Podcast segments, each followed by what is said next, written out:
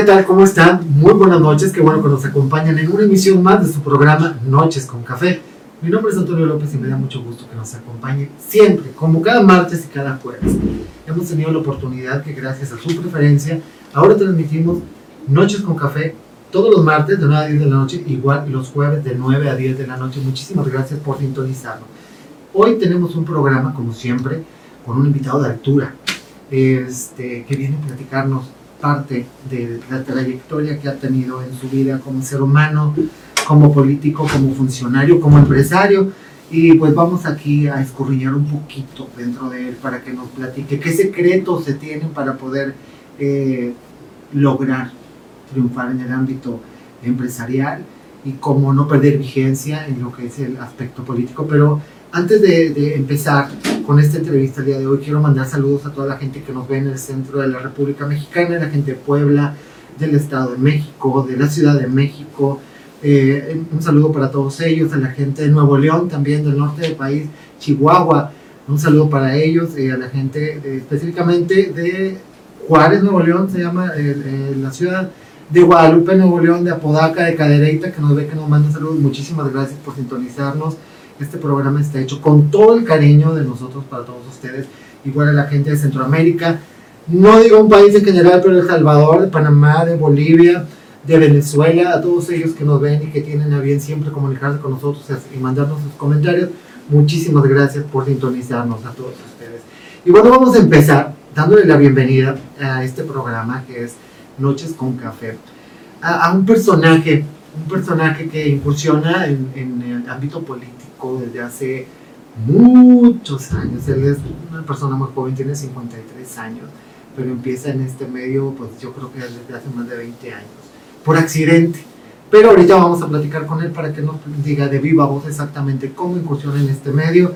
¿Qué les parece si damos la bienvenida a Agustín de la Huerta Mejía, mejor conocido como Guti Guti? ¿Cómo estás? Toño, qué gusto saludarte. Déjame te saludar. A la distancia. A la distancia de hoy.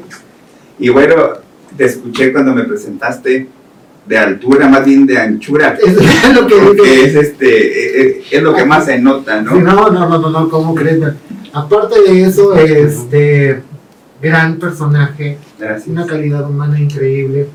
Estamos platicando ahorita fuera del aire acerca de cómo llega, cómo se enfrenta a la vida, cómo conoce de cerca la muerte, experiencias que nos van a enriquecer mucho a todos aquellos que están viendo este programa. Pero, Guti, primero que nada, descríbeme en tres palabras quién es Guti.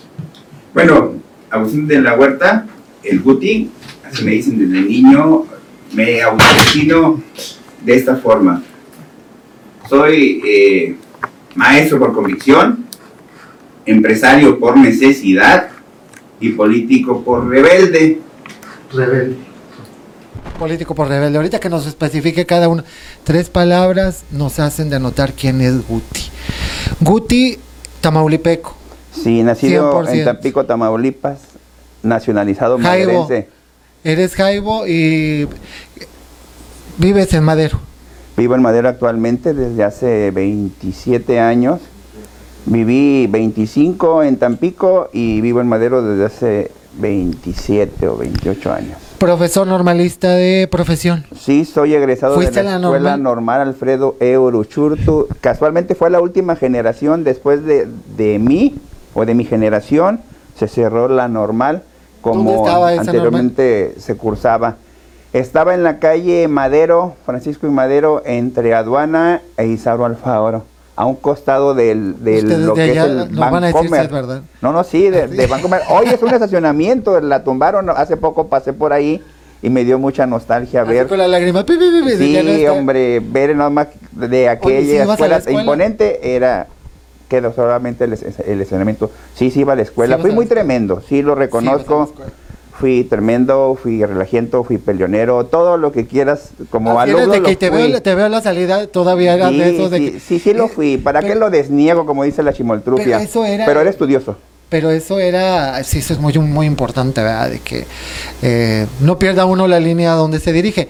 Pero eso es lo que ahora le llaman bullying, ¿verdad? De que no, es que me dijo, no, antes no era así, antes decía, déjame, me dices, bueno, a la salida, ¿no? Y de ahí salían dos, tres trompadas y arriba. Y, y, es que los papás contribuían mucho para eso, y los que son de nuestra edad, bueno, creo que eres de mi edad, claro. este, no nos van a dejar mentir. Tengo 44, nos decían, este, oye, le pegaron, te pegaron, ¿y por qué te dejaste? Si te dejas, te, si te dejas, te va peor. Entonces iba a ser doble golpiza, la que te daban en la escuela tus cuates y la que te daban en la casa por haberle sacado al, tiro, ¿no? ¿Tienes alguna especialidad como maestro?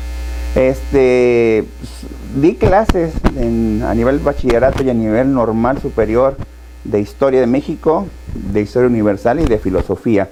Creo, aunque no tengo un documento que me diga especialista, creo que, que esos tres temas los domino muy bien. Luego, de lo que me acuerdo. Tiene que echarse porras del solito. No, no, claro que sí. Es bien importante que nos comentes que eres normalista, que estuviste frente a grupo. Sí. Porque precisamente el puesto que desempeñas hoy en día, eh, esa trayectoria, esa experiencia que tienes es la que te da la fortaleza y la inteligencia para poder estar al frente de una institución tan difícil, tan compleja, que ha sido foco de atención a nivel nacional como lo son los CONALEP, porque quiero que sepan que él está al frente de los CONALEP. ¿Qué desempeñas aquí en los CONALEP? Platícanos. Bueno, hoy, hoy día, eh, desde hace cuatro años, fui invitado por el señor gobernador del estado a integrarme a su equipo de trabajo como director general de CONALEP en Tamaulipas. Hoy día, eh, CONALEP se maneja solo, hay un excelente equipo extraordinario de directores de área, de directores de planteles, de staff alrededor de estos directores que hacen que Conalep hoy por hoy en Tamaulipas, de ser el patito feo, sea la no era el patito feo, o sea, Conalep estaba por los suelos, o sea, era, hablaba de Conalep y, e inmediatamente te ibas a lo más bajo, tanto a nivel educativo como social y cultural. O sea, sin ponerle un término estratégico, o sea, con Alep era lo peor. Y hoy en día gracias a tu trabajo, gracias a la, labor que desempeñas dentro de esta institución, podemos ver que con Alepta Tamaulipas ocupa un lugar a nivel nacional e incluso internacional con respecto al rendimiento académico e incluso de sus maestros, con capacitaciones de que siempre están al pendiente de poder estar enriqueciendo cada uno, tanto su intelecto como su trabajo humanitario, porque los jóvenes, los cuales asisten al CONALEP, pues son eh, jóvenes de un nivel cultural y social de nivel un poco bajo. Entonces hay que estar social. económico y social. Cultural son de los mejores. ¿eh? Ahora, ahora, porque tú venías y platicabas con los chicos del CONALEP, nosotros, como yo como comunicólogo, te puedo decir, le hemos dado seguimiento. Tú hablabas con la gente del CONALEP y de a de veras era, te sentías agredido.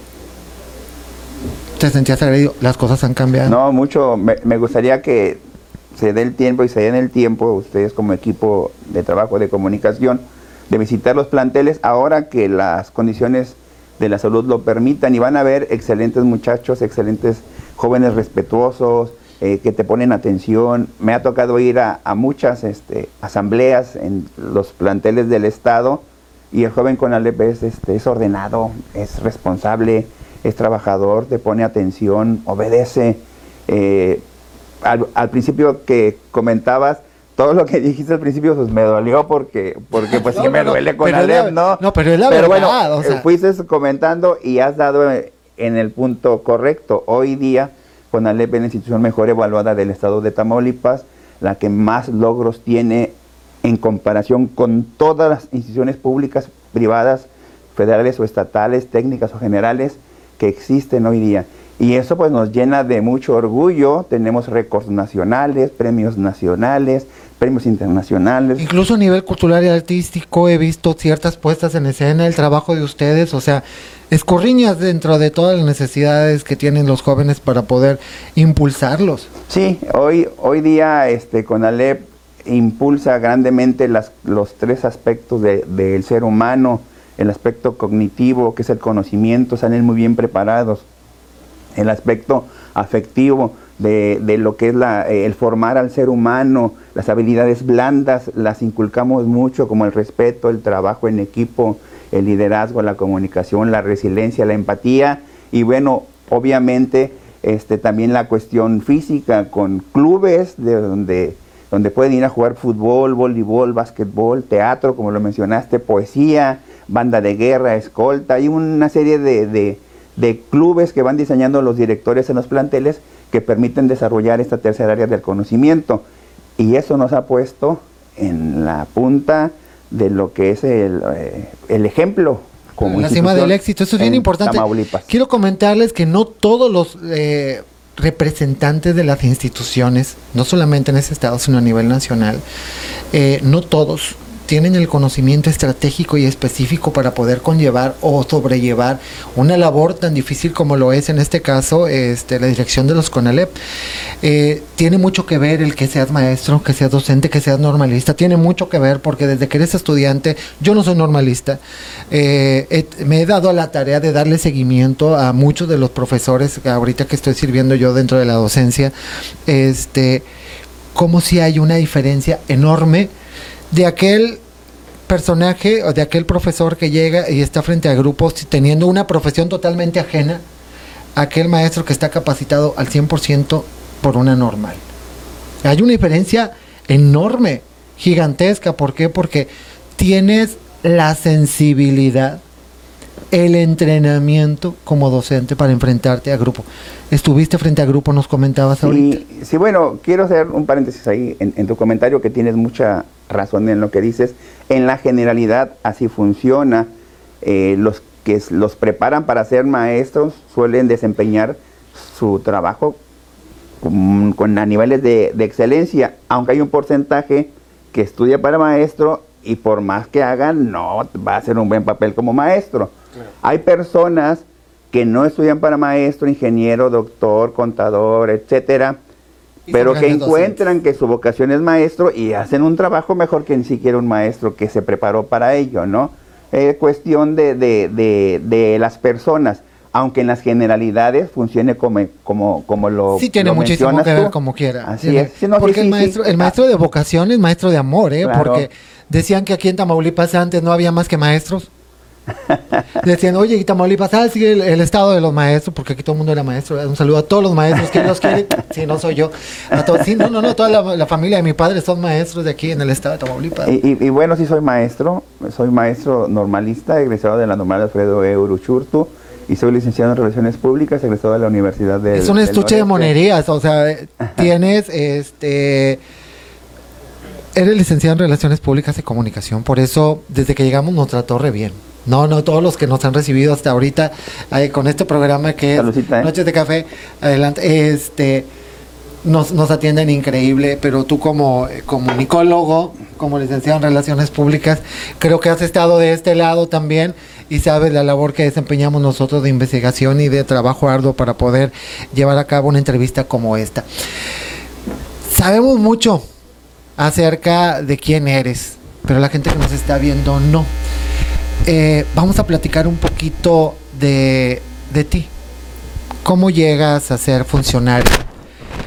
Como dicen, el viento te llevó para allá. te quedaste en Victoria, vas a vivir aquí en Victoria, tomaste agua de la peñita, porque si tomaste agua de la peñita aquí se queda, como dicen.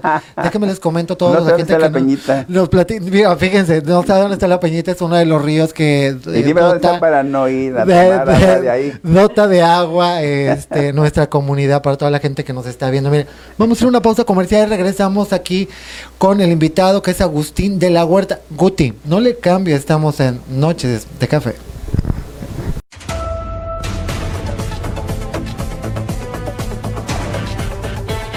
Soy Juan Carlos Alvarado y te invito a que nos sigas todos los sábados en punto de las 12 del mediodía con toda la información más relevante de lo que ocurre en el noreste de México, aquí por Cluster News Noticias.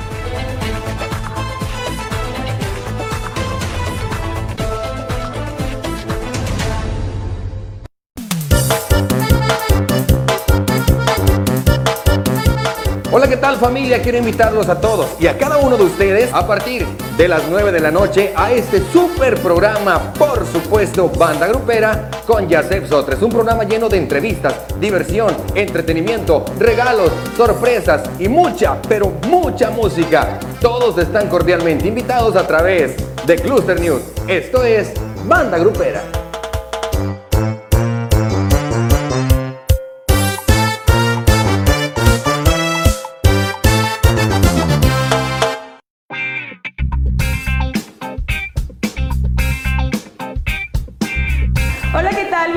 Nayeli Garza y te invito de lunes a sábado a que veas tu noticiero y no te pierdas de los espectáculos más relevantes a nivel nacional como internacional por Cluster News.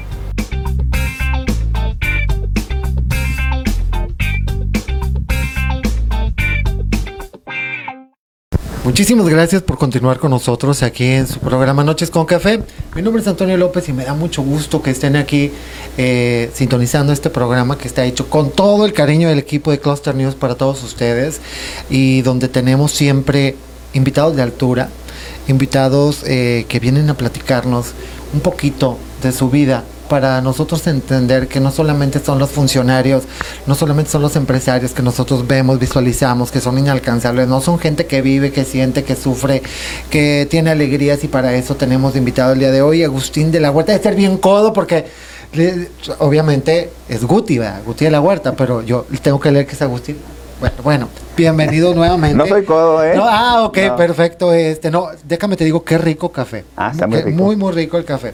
Este, pues por cierto, salud, ¿no? Sí, claro que sí, ¿no? Para toda la gente que nos está viendo. Es café, no tiene nada no, más. No, no, tiene piquete, pero nada, nada. Aquí, usted que nos está viendo desde su hogar, lo invito a que se tome un café y disfrute con nosotros este programa. Nos acompañen con un cafecito, es de noche. Claro que sí. Guti, eh, eres político, Guti, eres empresario. Hay un detalle, Guti. Hoy en día ya no hay políticos.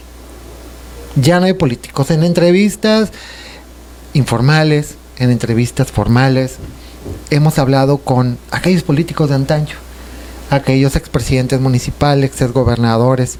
Los profesionales de la política, dices tú. Sí, no, no quiero decir con esto que los políticos actuales no sean profesionales, pero son empresarios y la respuesta de esos políticos antiguos nos dice, ¿sabes qué? Hoy en día el empresario que llega a hacer política es para trabajar a beneficio personal no por el valor de ayudar a la gente. No ha sido mi caso, ¿eh? ¿Qué, opinas de eso? Vamos a ver si es cierto. Usted conoce el trabajo de Guti porque saben que también fue candidato para la presidencia municipal ya dos veces, desde muy joven. Ahorita está al frente de los CONALEP. Había, ya tiene una trayectoria, él es empresario, tiene una cadena de escuelas en, en lo que es Tampico. Madero. En Madero. Entonces, es una persona que se la sabe todas. Miren, se llama Colmillo. Entonces vamos a ver qué Fue delegado federal de la CEP cuando Ah, no, aquí está el currículum. Mira, aquí está el currículum que me, lo dice, me trajo una enciclopedia de 10 tomos. Yo dije, bueno, vamos a ver de qué se trata esto. ¿Qué opinas de la política actual? La verdad. Bueno, la política es política ayer, hoy y siempre, ¿no? Eh, no va a cambiar. El concepto que tenemos del político que tuve cuando fui niño que tuve en mi juventud, que tuve en mi adultez y que tengo ahora a mis 53 años. A ver, dijiste cuando niño adultez, entonces que ya vas a, ya eres sincero. Bueno, tengo 53 años. Chavito, si yo tengo 44 y me siento de 18. Tengo 53, me siento de 42 y me comporto como de 28. Oye, no, pues es, ahí sí que hay que chocar la verdad porque creo que venimos a caer en blandito porque esa ideología es la que se tiene que tener porque es la ideología de un triunfador. Claro, si no, si no, este, si no ves del lado positivo y no gozas la vida, pues, y vaya que es tan corta, ¿no? Eh, yo sé lo que se está cerca de la muerte. Por Ahorita nos vas a platicar precisamente de eso para que la gente conozca el tocar fibras no emocionales, sino un poquito más allá de lo que un ser humano es capaz de soportar en una vivencia. Pero bueno, hablábamos acerca de la diferencia de la política. O sea, ¿cómo ves la, política actual? Es la misma, cambian los personajes. Voy a hacer una mala comparación. Eh, siempre ha habido crimen organizado en este país, desde, desde siempre, siempre ha habido grupos y personas que se dedican a actividades oscuras. Y durante muchos años esos se recluían en un sector de la sociedad en donde hacían sus cosas y sus tejes y manejes. había códigos. Eh, yo he visto películas de las, de las viejas mafias donde había códigos de conducta, había juramentos de conducta, había ética, ética entre ellos, había límites entre ellos y de repente llegan unos nuevos y desplazan a esos viejos mafiosos e implantan acciones, actividades, procedimientos, pensamientos diferentes y hacen un eh, relajo de la sociedad del mundo, ¿no? Se salen de ese viejo control. Pero eso es a nivel Latinoamérica, ¿no? Pero, pero eso, estoy haciendo una, una comparación. Bueno, en política igual. Yo pienso, y, y, porque lo he vivido, cuando uno es joven uno piensa que todo la sabe, que todo lo puede, que porque, que, que porque eres joven estás limpio y, y, vas a llegar muy lejos. Y no, este, ya le pasó al PRI. El PRI apostó a gobernadores jóvenes y fue su debacle. Entonces yo pienso, yo pienso que en la política hay que llevar a las personas en un sano proceso de maduración como los buenos vinos hasta que esté en condiciones de ser consumido por la sociedad. Entonces, hoy día... lo profundo te oíste, así, como si ya llegó a decir, no, hay que dejarlo envejecer, no en edad, sino, en, madurez, en experiencia, en intelecto. Que, que se demuestre con cargos, con aciertos y con errores, con aprendizajes, este, cosas que le van a servir después a la sociedad, porque es la sociedad la que acaba pagando las consecuencias de las malas decisiones. Totalmente. Entonces, hoy día, hoy día, la política sigue siendo la misma, la forma de actuar de, de, de quienes estamos ejerciendo la labor de administrar lo público, eso marca la diferencia. Los anteriores políticos, si te hablo, porque yo era niño cuando ya, hoy, hoy son viejitos todos ellos, este, iban en un proceso de formación y llegaban a, puestos de gran responsabilidad con años de madurez y de preparación. Hoy los aventamos del kinder a la universidad y hay un proceso, hay un brinco muy grande. Yo pienso que, este, que esa es la gran diferencia entre el político de ayer y el político de hoy. Y yo sí, me digo No, no, no, es muy cierto, es muy cierto. A grosso modo explicarlo de esta forma es bastante entendible, válido, pero muy certero. ¿En qué aspecto? De que a veces se toman decisiones arrebatadas, por decirlo de alguna forma, y como tú lo dijiste, nosotros, el pueblo, terminamos pagando los platos rotos, porque eso siempre ocurre, ¿verdad? Pero bueno, hablando de política, ¿A dónde va Guti? Yo me voy a, mis escuelas. Ahora resulta que dijo, mi, que dijo mi mamá que siempre no agarra esos chivas y dice, ya me voy. No, no, no, no, no. Bueno. Siempre hay un proyecto. Bueno, si, si, me preguntas qué me gustaría, me gustaría servirle a Ciudad Madero. Me gustaría este seguir en lo que sé hacer, que es ayudar a las personas. ¿Hay Guti para rato? Pues si Dios me da vida, sí. E, esta, la política es como un torneo de fútbol si no juegas este partido, juegas el próximo. Y si no, el siguiente. O sea, siempre habrá, siempre habrá un partido por jugar la próxima semana. ¿Cuánto tiempo tienes en este ambiente político? Entré al PAN en 1997, un mes ¿Desde de agosto. Porque ahora ya es una rosca. Sí, hoy ya, ya creció mucho. este, entré en, en, el, en agosto del 97. ¿Quiénes estaban en el PAN en aquel entonces? Muy pocos quedan, el capitán Guillermo Parra, el doctor Medina Barba, este Ricardo Mena, Enrique Méndez, son de los que recuerdo. Era, éramos 70, pero bueno, cuando yo llegué eran 69 y yo fui en, 70, en el 70 en el PAN de Madero. Hoy ya somos casi 600 o 700, ya con todos los recortes hemos quedado esa cantidad. Ya me tocó dirigir el partido del 2002 a 2005 a nivel municipal. Este, y en mi periodo brincamos de 70 a 300 militantes. En aquel tiempo era complicado crecer porque eh, por un lado dominaba el PRD la escena política municipal y la escena política estatal y nacional la, dominaba el PRI. Entonces era difícil que alguien se quisiera meter al PAN porque se quemaba, ¿no? Hoy día todos quieren ser del PAN ahorita porque pues a lo mejor hubiera algo, ¿no? Pero en ese tiempo era luchar contra corriente. Había una especie como de, de que te hacían a un lado socialmente por ser panista. Pero bueno, de familia priista, tú vienes de familia, de una cuna priista. No, bueno, sí no. Sí, porque eh, mi, mi, padre hasta el 94, él este, creía en el PRI. Eh, él hablaba, no creía en la izquierda, no creía en la derecha y él decía que el PRI era un partido de centro y creía en el PRI hasta, hasta, hasta aquel error de diciembre que le costó mucho dinero, acabó odiando a Salinas de Gortari y a Ernesto Cedillo de Ponce de León y entonces dejó de creer en, el PRI. No, pues con estos errores todo el mundo deja de creer en todo el mundo. O sea. previo a eso, eh, mi padre seguía pensando y mi familia, los adultos pensaban que el PRI era lo mejor que, que había y que el PAN pues no tenía ni para cuándo fuera a ganar. Y la izquierda, el comunismo, pues no, no era lo que la familia deseaba. Bueno, el único rebelde era yo y yo siempre estaba señalando, criticando y, armando polémica en la familia a favor del PAN. Grillero desde chiquillo en la casa. Mi papá me regañaba, pero pues yo no hacía caso. Cuando viene la elección del 95, recuerdo que era yo era tan pequeño todavía, eh, Diego Alonso Hinojosa Guerrevere iba de candidato por Tampico, que ganó finalmente la elección el PAN. Eh, las credenciales del elector no tenían foto, eran así como una tarjeta de crédito con tu puro nombre. Sí, con cremita. Y por alguna causa yo había perdido mi cartera o no la encontraba. Yo solía ir a jugar con mi papá dominó, soy campeón de dominó, he ganado tres torneos, primeros y un segundo, de cuatro torneos que he jugado. Dicen que el dominó ah, es, el deporte de los borrachos. Sí, Dicen. Y, con justa razón. ¿eh? no, no, es de muchas ciencias, muchas matemáticas. Con, mi papá jugaba mucho dominó y ese día estaba jugando dominó con él y de repente me agarra mis manos y me las levanta y me dice, ¿y tu manchón?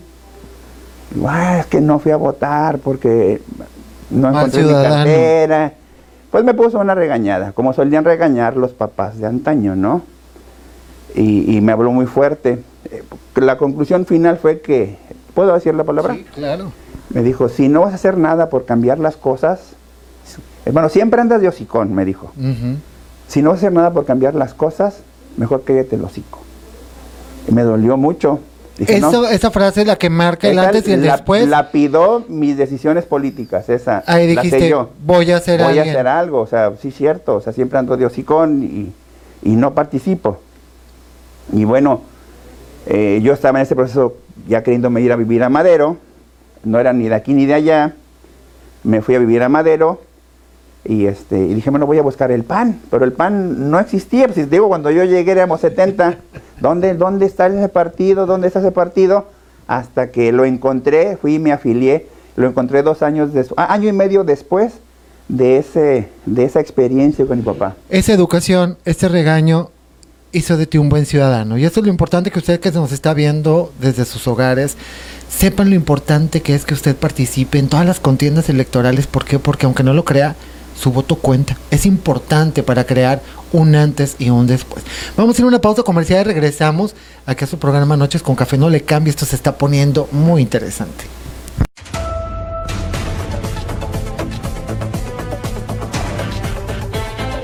Juan Carlos Alvarado y te invito a que nos sigas todos los sábados en punto de las 12 del mediodía con toda la información más relevante de lo que ocurre en el noreste de México, aquí por Cluster News Noticias.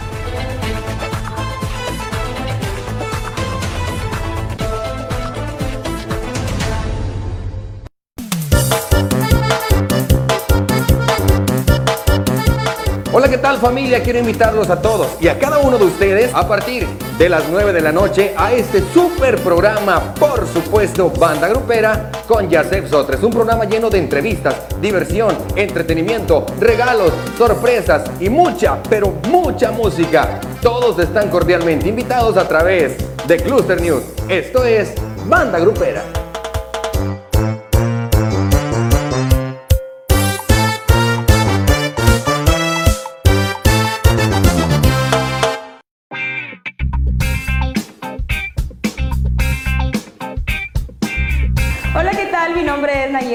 Y te invito de lunes a sábado a que veas tu noticiero y no te pierdas de los espectáculos más relevantes a nivel nacional como internacional por Cluster News.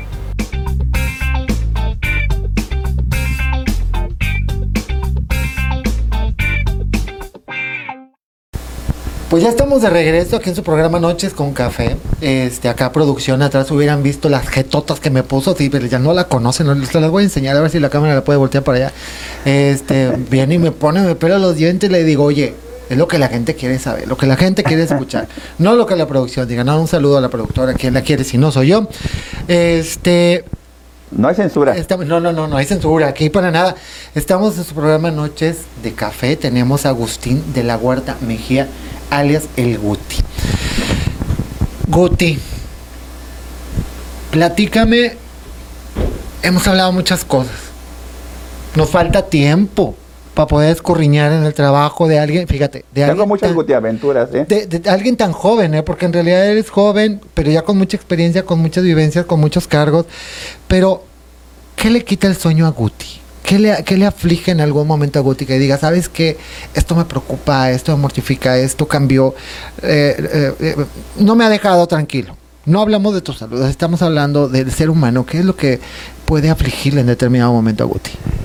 lo, lo que creo, bueno, creo que básicamente no me quita el sueño nada. Este, tengo la conciencia bien tranquila. Pero santo. sí, claro, duermes pero, como niño pero, Dios. Pero no no por bien portado, sino porque tengo mala memoria y eso es un buen este Digo, mi productora, si no me acuerdo no paso. Mira, mira, mira, oye, no. eso es un buen este un buen remedio para esa enfermedad, ¿no? Luego genera insomnio y el insomnio trae consecuencias, así que mejor hay que tener mala memoria.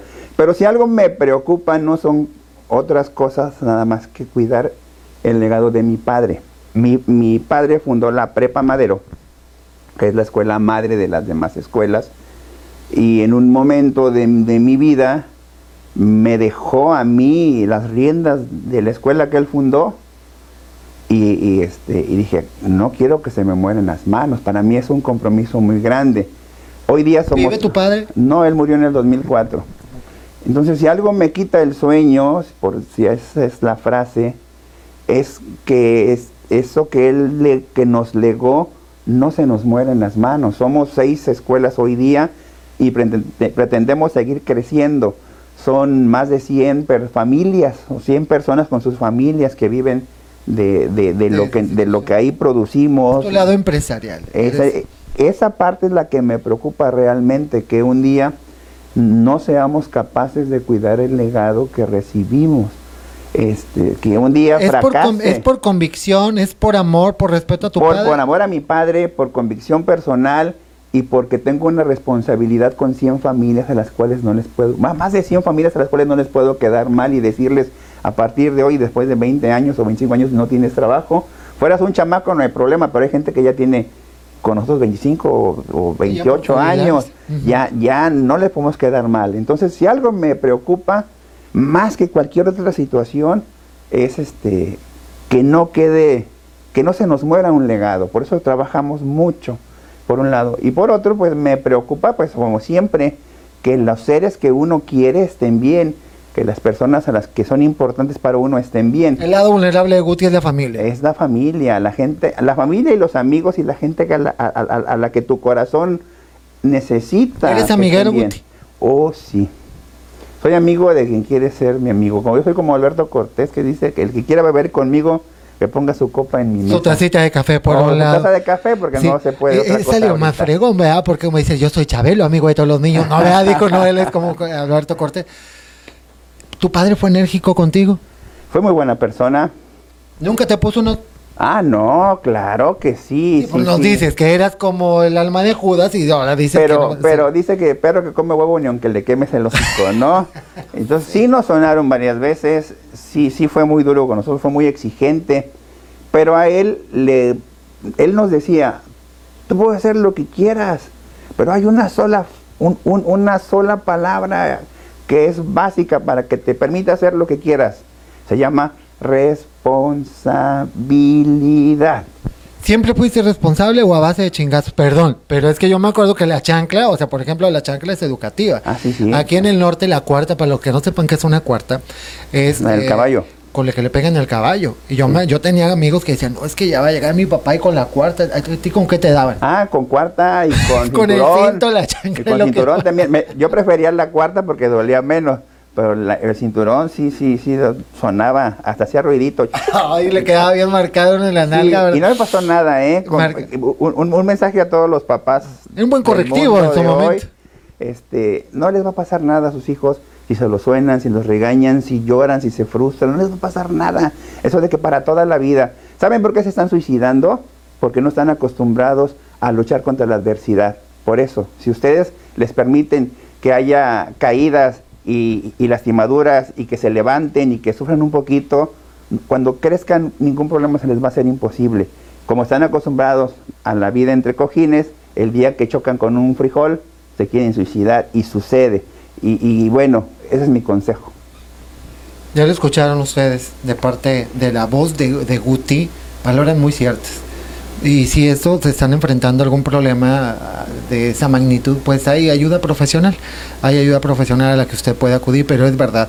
Dice mi padre, hasta la fecha yo lo tengo conmigo y mi madre, que más vale un chingazo bien puesto a tiempo que luego estarse arrepintiendo por quedarse cruzado de Decía mi abuelita, de que llores tú, a que llore yo, mejor lloras tú.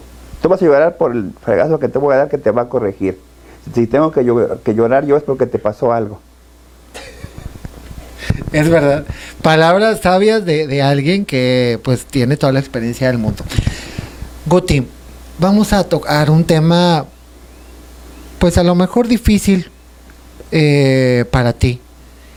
Pero, y si mandan a corte, no los voy a pelar, porque este tema es muy interesante.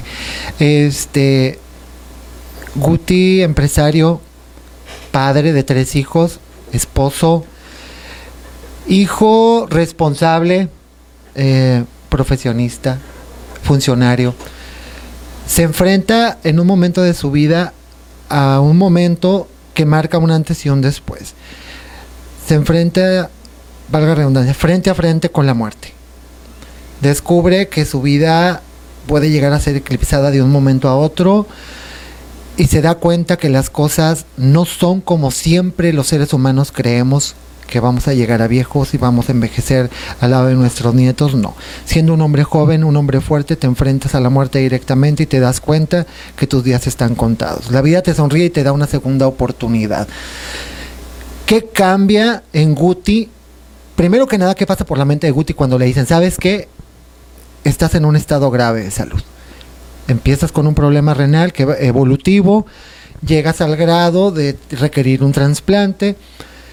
No queremos saber el proceso, sino queremos saber la consecuencia. ¿Qué pasa por la mente de Guti cuando le dicen, sabes que tu vida va a quedar truncada estando así de joven? Eh, bueno, eh, fue un proceso de cinco años, son diez.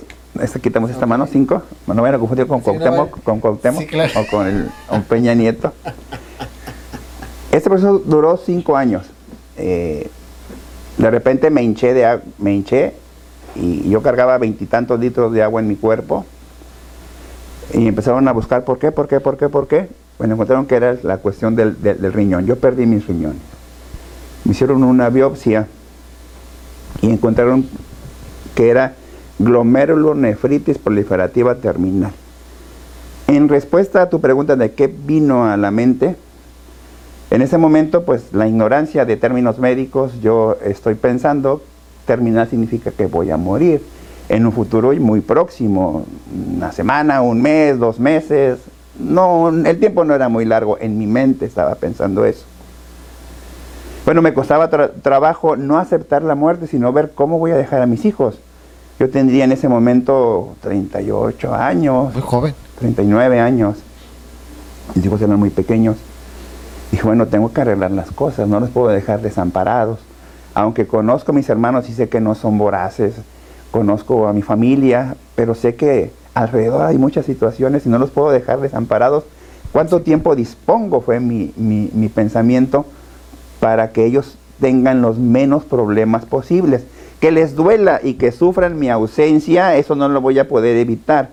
Lo que sí estaba en mis manos era evitarles problemas o poner o dejarles los menos problemas posibles. ¿Tuviste miedo? Eh, La verdad. No, no, no, miedo no. Se, sentía, tenía mucho sentimiento porque tenía que dejar a mis hijos y a gente que yo amaba. Este, jamás me he muerto, así que no sabía qué hay de aquel lado. Entonces, este, había como que incertidumbre, pero me, me, dolía más lo que iba a dejar que morir en sí. Yo pienso que morir debe ser cuestión de segundos y se acaba el dolor, pienso, ¿no? Entonces no me preocupaba morir, me preocupaba lo que estaba dejando atrás y cómo lo iba a dejar. Entonces en mi mente pasaba eso. Bueno, ¿de cuánto tiempo dispongo? Dispongo. Fuimos al doctor con el médico especialista, con el resultado en la mano después de la biopsia, cuando se mandó a Monterrey, ahora ya se puede hacer en Tampico, te hablo de hace 15 años, no había ese estudio en Tampico. Y yo le quería preguntar al doctor, bueno doctor, ¿cuánto tiempo tengo de vida? Mi esposa estaba a mi lado y no quería que me contestara delante de ella. Dije, ay, ¿cómo le pregunto? Y entonces el, doctor, que, era muy, que es muy observador, me decía, ¿qué le pasa a Agustín? ¿Qué tiene? Lo, noto inquieto. Y yo sí, y, le hacía cambios de luces con los ojos. Eh. De que sáquele para allá porque queremos hablar. Sí, sí, sí.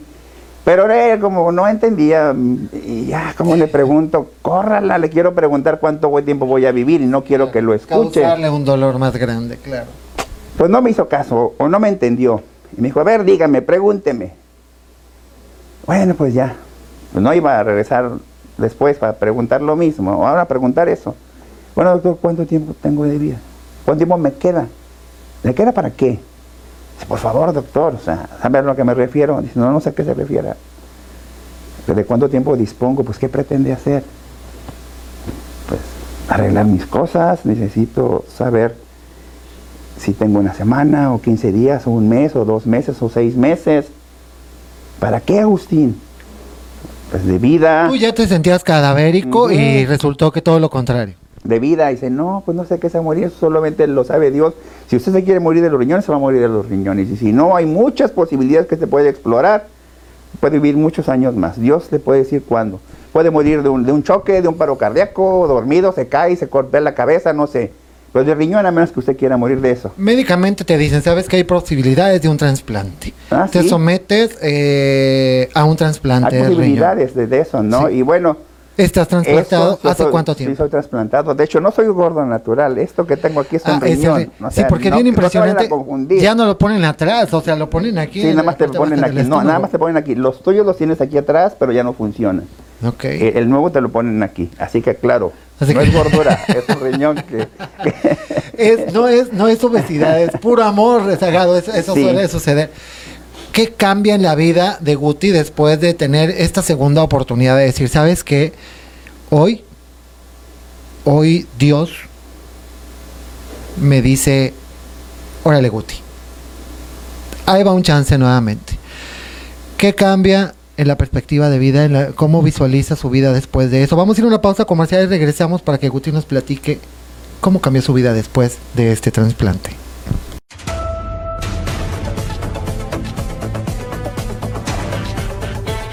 Soy Juan Carlos Alvarado y te invito a que nos sigas todos los sábados en punto de las 12 del mediodía con toda la información más relevante de lo que ocurre en el noreste de México, aquí por Cluster News Noticias.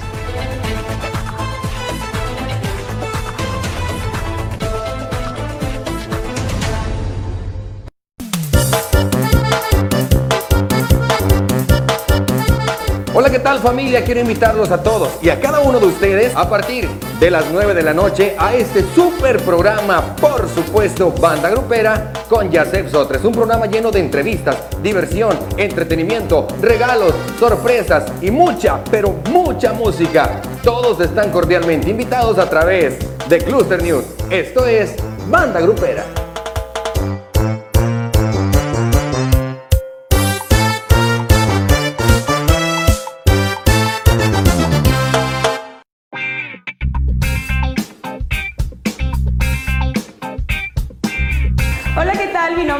Garza y te invito de lunes a sábado a que veas tu noticiero y no te pierdas de los espectáculos más relevantes a nivel nacional como internacional por Cluster News.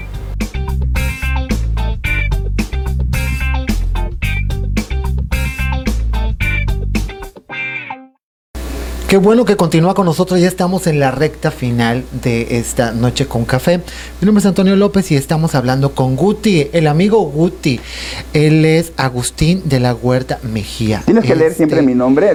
te digo que debe ser bien martillo. O sea, conozco a Guti de la Huerta, porque así es el personaje que conocemos. Pero ahorita estamos entrevistando a Agustín de la Huerta Mejía. Hay un, hay, hay algo de diferencia entre uno y otro.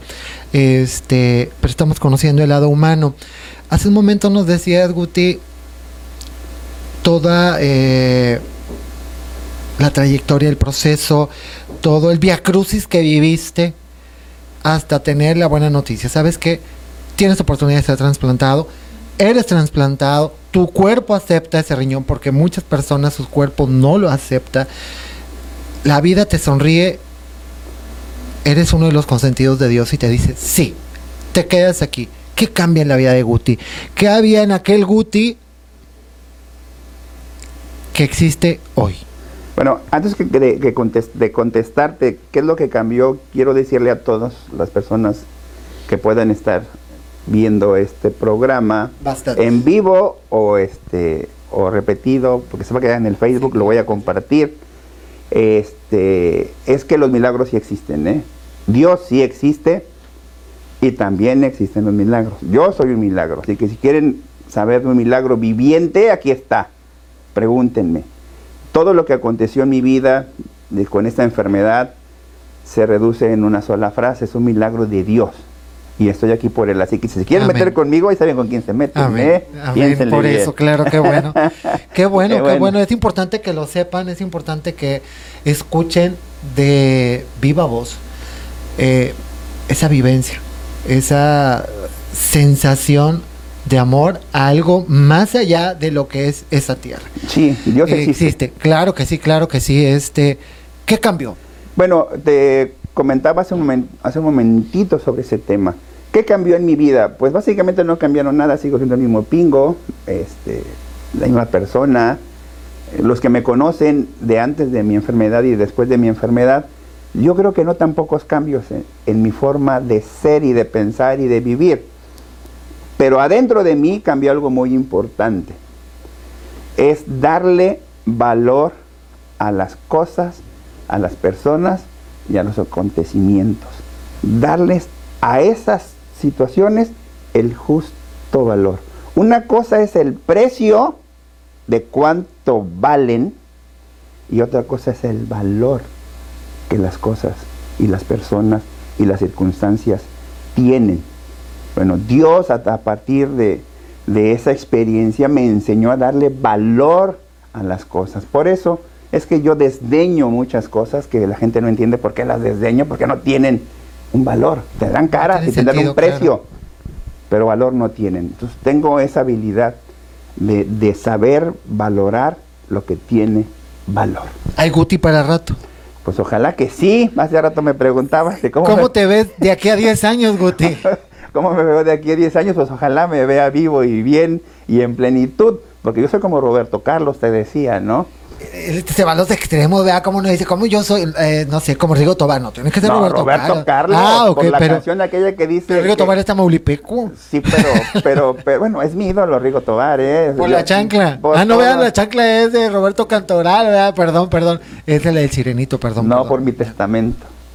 El Rigo Tobar me encanta la de mi testamento. Y mi testamento ya lo. Ah, ¿Te gusta bailar? Ah, me gusta cantar, yo canto. En las fiestas él es a ver, voy por el karaoke y yo... Ah, sí, no bailo, me, me tengo no dos izquierdos, pero... Pero ahí le mueves. Yo canto. ¿Y cocinas? Este, la carne asada, los sí, dice, yo, yo... Dice, yo hago la carne asada, yo la cocino. Pues abre la bolsa de arrachera que dice arrachera preparada. No, yo la preparo. ¿Cómo, me decías que es el alto La Gutis Special. La Gutis Special. Vamos a ver si es cierto que nos conviene. Te, podemos invitar en un día de momento. ¿eh? A ver si es cierto, ¿verdad? Porque luego resulta que aquí puro jarabe de pico y a la mera hora me abre una portola de sardina y me da un vaso con agua. Oye, y, galletas saladas y una sopa de esa instantánea con agua caliente. No, vas a ver que sí. Te vas a ver que sí. Voy a preparar las cebollitas, el guacamole, la salsa y voy a marinar la carne asada y yo voy a prender el carbón. Yo soy especialista en eso. No sé hacer muchas cosas, pero eso me sale muy bien. O sea, un huevito revuelto no, no te sale. Sí, pues digo, me sale, pero no es mi especialidad. pone a cocer los huevos y ya dice, mira, este es mi gran manjar gourmet porque se lo come con palillos chinos. Pero ¿cuál fue la pregunta? En 10 años. En 10 años, que decía de, de Roberto Carlos. Bueno, Roberto Carlos en su canción dice que lo que le gusta es ilegal, es inmoral o engorda. Y a mí me pasa el mismo problema. Entonces, si, si en 10 años... Pues, ¿qué este, te gusta, oye? No, pues... pues digo, para saber, es inmoral. No ponemos y engorda, yo dije Jesús del huerto. No, no, no, no. Eres un hombre íntegro. Trato. Como quiere, él siempre se tira para que uno lo levante, ya ves. No, no trato, porque, porque en, en, la humanidad tengo mis pecados, no, normal. Soy un ser humano totalmente normal y tengo mis pecaditos, no pecadotes, pecaditos. Si alguien viene y toca la puerta de esta oficina y quiere hablar con Guti, le das vueltas y vueltas y sale el secretario y el hijo del tío y del vecino del secretario y te da vueltas. No, y de volada entra. De volada. Eh, ¿Qué dices? De volada lo despacho y le digo que no. Por si es.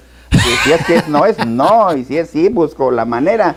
Pero, pero no, no, difícilmente, eh, solamente el que quiere batallar para hablar conmigo batalla.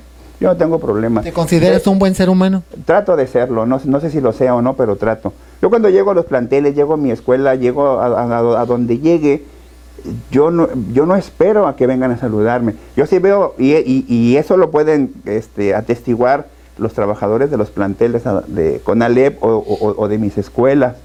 Si veo a un intendente barriendo este, a la mitad de, la, plaza cívica y al vigilante de aquel lado, entro a la escuela, yo voy y los saludo. Yo no espero que me vengan a saludar.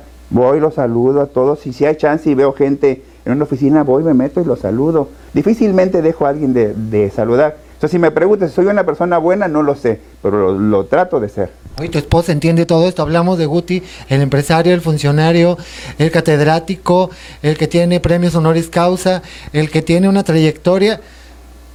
Y como marido, pues yo creo ¿Cómo es la señora así de que celosa, te tiene bien sacado, o tú eres así este... sumisito, así? no sé si sea sumiso, yo creo que no. Te pega la señora, dime la verdad, porque pues, muchos no quieren decir de que, ¿sabes qué? Yo de ella no hablo porque ella también me pone ahorita. No, es una mujer muy guapa, es una este, persona que se ha aferrado a mí, a pesar de mí. Este, me ha cuidado, estuvo conmigo en mi enfermedad, yo he estado con, con ella en su enfermedad. Y pues bueno, este, cuando nos casamos muy joven me arrancó de los brazos de mi madre. Ahora resulta que ella llegó y dijo, me, ya me, llevo al chimpayate, al huerco. Porque, dijo, este gorrito me lo ceno. y, se lo este, merendó. ¿Cuánto tiempo tienes de casado? Ya, ni me recuerdes. Ahora resulta que la culpable es la señora. No, sí, pues, de, verdad que sí. Yo ya teníamos 5 años de novios y llevamos 28 de casados, llevamos 33 años. Imagínate, ahora te podía demandar si estos no, yo a ella, Yo a ella, porque este cuando nos casaron, este nos dijeron hasta que la muerte los separe. tengo una anécdota muy chistosa. a ver, si hay chance la, comentamos. Pero te comento, le digo, es como el reo que tiene cadena perpetua. Si se porta bien, la cadena perpetua, la, la condena no, por ser perpetua no se le reduce. Si se porta mal, no se incrementa, ¿no? Entonces pues, yo, yo hago lo que quiero, para, porque de todos modos ahí voy a estar, ¿no? un saludo. Entonces, ¿cómo se llama tu esposa? Lorena. Tengo tres hijos. Lorena. Agustín Abraham, este, que es licenciado abogado. Alejandro Alan, que es médico. Y Lorena, la más pequeña, que está por terminar su carrera de finanzas en Yesanáhuac. Y bueno, son mis tres hijos, este, ya, ya adultos todos. Mi, eh, mi esposa es Lorena, apellida Porata. Bueno, mis hijos son de la Huerta Porata. Y bueno, te platico, un día fuimos a ver al panteón de mi papá, el cumpleaños, el cumpleaños un día antes que yo. Él es del 18 de septiembre y yo soy del 19 de septiembre. Entonces quedamos con mis hermanos de ir a verlo. Pues llegamos un poquito antes que ellos. yo me quedé con mis hijos varones en la tumba de mi papá y mi esposa y mi hija se van a, ver lápidas y otras tumbas, ¿no? Y había una, una tumba muy bonita, tipo mausoleo chiquito, que tenía los epitafios en la, en la pared del, del mausoleo. En una, como una hoja, decía, Dios en su inmensa sabiduría los unió en vida, en vida hasta me aprendí el, el, el, haber estado muy interesante para que se le quede grabado. Sí, los unió en vida para amarse hasta la muerte. El de este lado. Primero. Pero para esto, perdón, me adelanté un poquito. Eh, de repente me dice mi hija, papá, papá, ven, ven, ven. ¿Qué pasó? Ven, no, ven, bien, ven. Bueno, ahí voy a ver. Y ahí van mis hijos dos conmigo, los varones. Mira, qué bonito. Y empiezo a ver ese texto primero que te, que, mencioné, ¿no? Dios en su inmensa sabiduría los unió en vida para amarse hasta la muerte. Y en la segunda hoja, que es en piedra, ¿no? Dice, sus hijos, como un homenaje a ese gran amor, los unen aquí para toda la eternidad. Y yo le hago, no, no, no, no, no, ni se les ocurra, ni se les ocurra. Y me dice, y me dice mi hijo el mayor, papá, pues tú sabrás cómo te portas. Qué digo, no, no, no.